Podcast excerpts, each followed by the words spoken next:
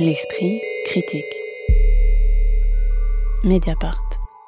Les fantômes d'Orsay est la dernière proposition de la plasticienne Sophie Calle qui s'empare pour cela de deux salles du musée d'Orsay.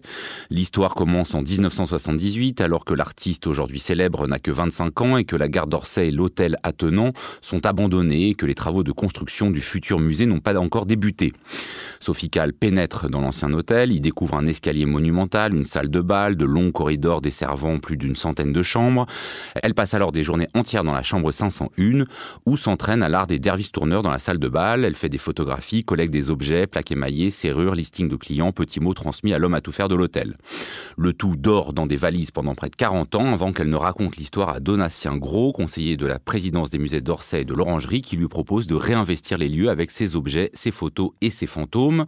Comment est-ce que vous êtes Victoria Le Salama, entrer dans cette première salle qui est à la fois une reconstitution de l'hôtel disparu, notamment avec sa tenture de décor, mais aussi une forme de musée des arts premiers, puisqu'il faut dire tout de suite que les objets euh, et les photos présentées sont accompagnés donc de deux textes de cet archéologue et préhistorien Jean-Paul Demoule, l'un commentant, on va dire, euh, documentant pour de vrai ce qu'on y voit, et l'autre imaginant être un archéologue dans des centaines d'années, pas forcément d'ailleurs un très bon archéologue, qui regarderait notre présent euh, comme une époque trop lointaine pour être comprise. J'ai trouvé cette exposition très touchante. Quand on arrive dans cette expo, donc il y a toutes sortes de vestiges du passé. Il y a des photos, des objets euh, comme euh, des plaques de numéros de chambre, euh, des interrupteurs, etc. Il y a aussi des carnets de notes et tout simplement aussi des archives qui sont liées à cette vie de l'hôtel Orsay. Et en fait, on comprend tout de suite que cette exposition, c'est un peu une quête de la trace du passé de l'hôtel d'Orsay, accolé à la gare, mais aussi celui du passé de Sophical avant même qu'elle ne soit Sophical l'artiste qu'on connaît euh, dans le monde entier. Alors, euh, comme à chaque fois dans le travail de Sophie Kahl, il y a des écrits qui accompagnent des objets, et cette fois, les écrits ne sont pas d'elle, mais du coup de Jean-Paul Demoule, euh, comme vous le disiez. Et euh, ce qui est assez drôle, c'est que à chaque fois, les textes, il y a deux textes qui se font face le texte très factuel et analytique, et le texte presque fantasmé et mythologique que pourrait avoir un archéologue du futur qui comprend pas très bien, ou alors qui n'a pas très bien envie de comprendre. Alors, juste pour donner quelques exemples, par exemple, il y a donc les relevés euh, des compteurs de gaz. Alors ça, on nous dit ce que c'est, mais après, l'archéologue du futur se dit, mais qu'est-ce que c'est que ces chiffres cryptés? Sans doute euh, ont-ils une signification rituelle? On peut voir une serrure qui devient une euh, arme ancienne de provenance inconnue. On peut voir des fauteuils qui sont des trônes, du coup, interprétés comme ça, ou même des, bouts de tuyauterie qui deviennent un élément rituel dont on ne comprend pas tout. Moi, ce que j'ai adoré typiquement dans ce genre d'exemple, c'est que par exemple, on voit des photos de, de parquets complètement gondolés parce que tout simplement, il y a eu des fuites d'eau et lui, il voit un sol soulevé par des créatures. Euh, ou alors les fiches à l'entrée où on voit euh, voilà les, clients de l'hôtel, il voit ça comme une organisation occulte. En bref, toutes sortes d'exemples qui sont quand même assez drôles et qui montrent en fait le côté fantasmé que peut euh, apporter une interprétation et finalement on y voit ce qu'on veut y voir. On peut se demander si c'est pas le monde qu'elle s'est reconstitué pendant cette année-là où elle avait investi les lieux, où elle s'est un peu réfugiée justement dans cet hôtel désaffecté, un peu comme une petite petite fille qui se réfugierait euh, dans une cabane et qui s'inventerait des histoires. Je trouve ça assez touchant au-delà d'être drôle en fait, parce que on a l'impression de, de, toucher à, à, un imaginaire qui pourrait être le sien. Magali de Sauvage. Alors moi, ce que j'ai trouvé vraiment génial dans cette exposition, c'est qu'en fait, on finit par s'intéresser plus à l'interprétation finalement des objets qu'à leur fonction première, et c'est-à-dire qu'en fait, la fiction et la poésie en quelque sorte du faux surpassent celle du réel, et il euh, faut, faut reconnaître le talent de Jean-Paul Demoule aussi, et ça, ça très Oui, des fois, c'est quasiment plus son exposition à lui, on voilà, a l'impression. c'est ça, exactement. Et, et d'ailleurs, ça prouve une certaine générosité de la part de, de Sophie Kahl, voilà, d'avoir euh, d'avoir fait ce travail à deux. Il faut savoir que les textes, on peut les retrouver dans un catalogue et qui, en fait, est quasiment une œuvre, une œuvre en soi, en fait. C'est cette réalité déformée par l'interprétation dans un espèce de rétrofuturisme, hein, parce qu'en fait, on a, c'est le futur qui nous parle du passé. Enfin, voilà, c'est quelque chose d'assez euh, vertigineux comme plongée. Et ce qui m'a beaucoup intéressé aussi, c'est que ça, c'est aussi propre à Sophie c'est qu'on est dans un musée Alors on est dans une ancienne gare qui était aussi un hôtel mais qui est aujourd'hui un musée. Donc on a des objets du passé qui sont eux aussi interprétés. Donc il y a une espèce de mise en abîme comme ça. Et ce qui est très fort, c'est qu'elle euh, elle interroge la fonction du musée, la fonction euh, ontologique du musée. C'est-à-dire qu'en fait, qu'est-ce qu'un musée? Un musée, c'est à la fois un lieu où les objets sont en quelque sorte morts. Hein, le, terme muséifié d'ailleurs a une connotation assez péjorative. Et en même temps, c'est un, un lieu où on les rend vivants. C'est-à-dire qu'on les interprète, on leur rend leur sens, on les place dans un contexte qui les rend vivants. Et donc voilà, il y a cette contradiction qui est très belle et qui rappelle, je ne sais pas si certains s'en souviennent, en 2010, elle avait exposé au Palais de Tokyo, dans les sous-sols du Palais de Tokyo, qui à ce moment-là était en train d'être réhabilité. Donc cette espèce d'immense crypte euh, où elle rendait hommage à sa mère, où elle, où elle avait carrément reconstitué la sépulture de sa mère qui venait de décéder. Donc c'était extrêmement émouvant. Et on retrouve un peu ça, c'est-à-dire qu'on retrouve ce dialogue avec le passé, mais là avec un côté un petit peu plus euh, clin d'œil, un peu plus humoristique. Et voilà, c'est ça qui est très fort chez Sophie c'est qu'elle réussit, je pense, à, à rendre son travail, euh, qui est quand même un travail euh, euh, conceptuel, qu'elle a réussi à le rendre en même temps très émouvant et accessible à beaucoup de monde. Chris Cyril sur cette mise en abîme à la fois finalement du travail de Sophie Kahl et effectivement du musée. Moi, ce qui m'a tout de suite, je pense, interpellé lorsque je suis rentré, c'est là où j'ai vu que c'était une exposition différente. C'était quand je suis tombé tout de suite sur le texte d'entrée. C'était pas un texte d'entrée explicatif, mais on était, on était déjà dans le récit et dans la fiction. Et ce qui m'a aussi interpellé, c'est le fait que Jean-Paul Demoule soit dit l'invité de Sophie Calle. Donc, euh, je dirais qu'il y, a un tissage des écritures dans l'exposition. Il y a presque une espèce d'amour ou d'amitié des écritures. C'est-à-dire qu'à la fois de l'archéologue, qui est l'invité, donc il n'y a pas un, un rapport euh, ascendant ou pas. En fait, les deux, en fait, ce sont deux écritures qui écrivent en amour ou en amitié. Disons qu'il y a plusieurs régimes de l'écriture ou du discours. Euh, le premier est un régime en fait ou une forme euh, scientifique, c'est-à-dire que alors il faut savoir qu'il y a des images, donc c'est un rapport entre texte et image pendant ces deux salles où il y a un rapport très serré entre le texte et l'image. Et donc on a on, peut si on va parler de la deuxième salle qui est à mon avis un peu différente et oui voilà exactement moins réussi mais et on peut avoir trois quatre photographies et entre chaque photographie ou trois quatre photographies il y a un texte.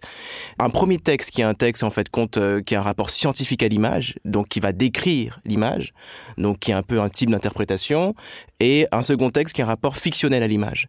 Si bien en fait compte qu'on ne peut pas dire qu'il y a une vérité de l'image. En retour, on peut, euh, ça peut nous permettre de discuter de notre activité en tant que critique.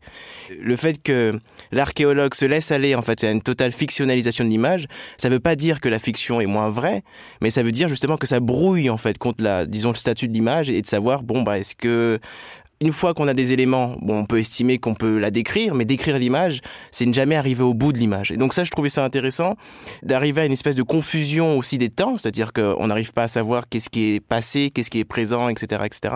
Et il me semble que oui, euh, l'exposition joue assez sur ça. Et je pense qu'il faut euh, souligner un des aspects parce qu'il y a les images, les photographies qu'a prises à l'époque euh, Sophie mais il y a aussi donc beaucoup d'archives qu'elle a récupérées et elle il trouve qu'elle a récupéré beaucoup de petits mots adressés à un certain Odo, euh, qui était apparemment euh, l'homme à tout faire hein, de, l'hôtel, euh, invité à aller réparer tel lavabo dans la chambre 580, à faire ça ou ça.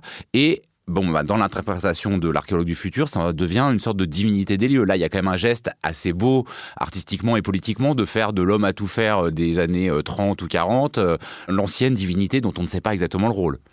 Bah oui, oui, complètement. Mais ce qui est encore plus intéressant, je trouve, c'est que euh, quand on lit euh, avec attention tous ces petits mots, force est de constater qu'on est obligé de se demander si ces mots sont véritables euh, et s'ils sont vraiment d'époque. Euh, et c'est là que c'est intéressant, c'est que finalement, euh, on est tenté de se dire qu'en fait ils sont pas vrais, mais on a envie d'y croire. On a envie de croire justement que l'homme a tout faire est un peu le voilà le, maître des lieux et, qu'en fait c'est lui qui nous embarque dans cette visite de, des lieux. Cette exposition, elle est aussi très touchante parce qu'en fait elle fait monde euh, totalement.